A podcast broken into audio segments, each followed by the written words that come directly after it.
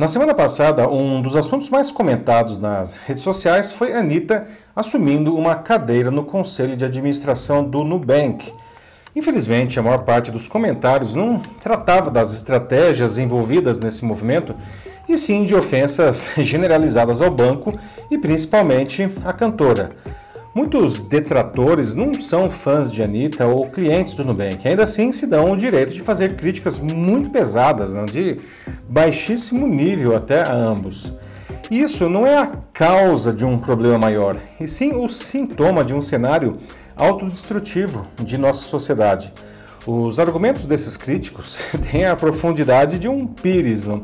mas eles fazem muito barulho, o que pode arranhar a imagem do Nubank ainda que apenas momentaneamente. Tanto que a empresa decidiu cancelar de última hora uma coletiva de imprensa que faria na semana passada para apresentar sua nova conselheira e explicar os motivos da escolha. Mas afinal, por que isso tudo está acontecendo? Não? E a ida de Anitta ao Nubank ajuda ou atrapalha a empresa? Eu sou Paulo Silvestre, consultor de mídia, cultura e transformação digital, e essa é mais uma pílula de cultura digital para começarmos bem a semana, disponível em vídeo e em podcast. Bom, primeiramente, vale explicar o, o próprio funcionamento e composição de um conselho de administração. Esse órgão não tem função executiva e seus membros são pessoas de notório saber em suas áreas de atuação que se reúnem de tempos em tempos para ajudar a empresa a tomar decisões sobre que caminhos deve seguir para ampliar e melhorar os seus negócios.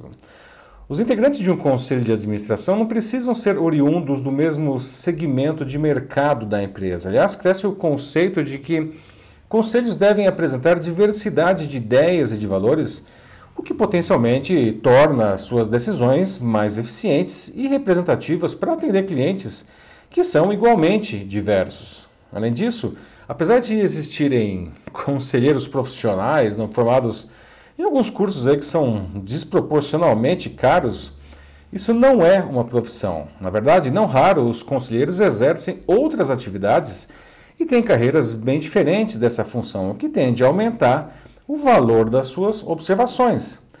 Em outras palavras, o que faz de alguém um bom conselheiro não são essas formações, e sim a excelência na sua área profissional.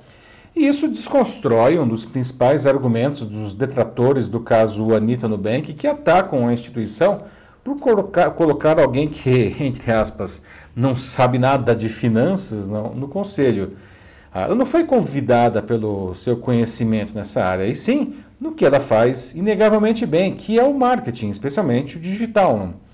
Além disso, com milhões de seguidores em diferentes plataformas, ela tem uma inegável conexão com o público mais jovem não? e de diferentes classes sociais.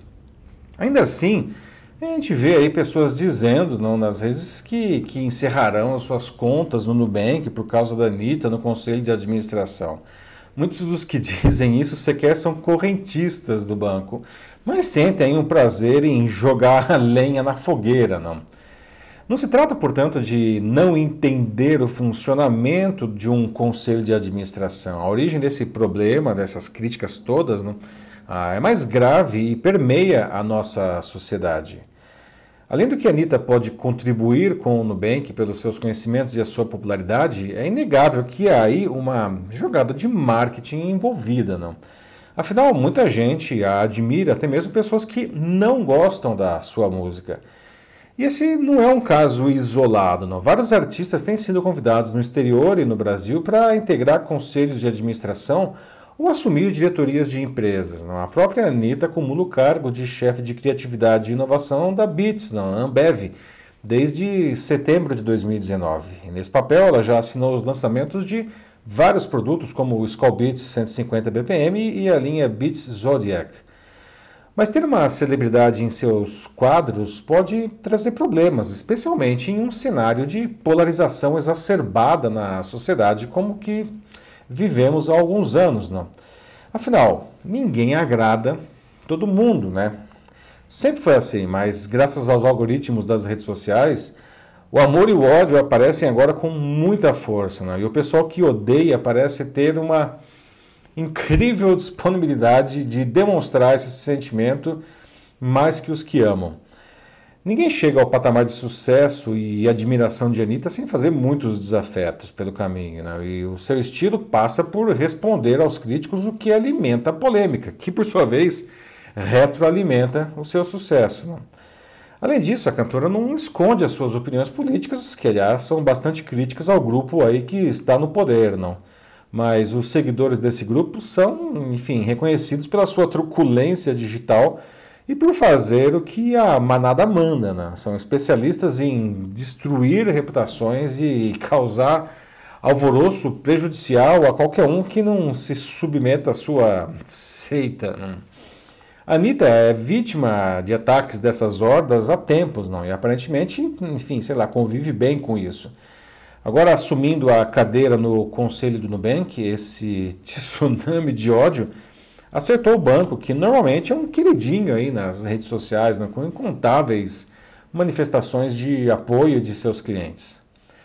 Bom, pessoal, o Nubank sabe o que faz, né? com 40 milhões de clientes em apenas 7 anos de vida, já rivaliza aí com bancos que são centenários e que despejam milhões de reais em publicidade em um segmento que é absurdamente consolidado, né? praticamente monolítico, eu diria até. Né? No início do mês, a empresa recebeu um aporte de 1,15 bilhão de dólares, não, 500 milhões deles vindos do mega investidor americano Warren Buffett.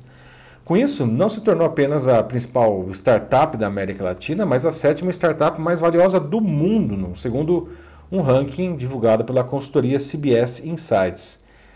Isso não é resultado de sorte, não. Eles sabem o que fazem, não.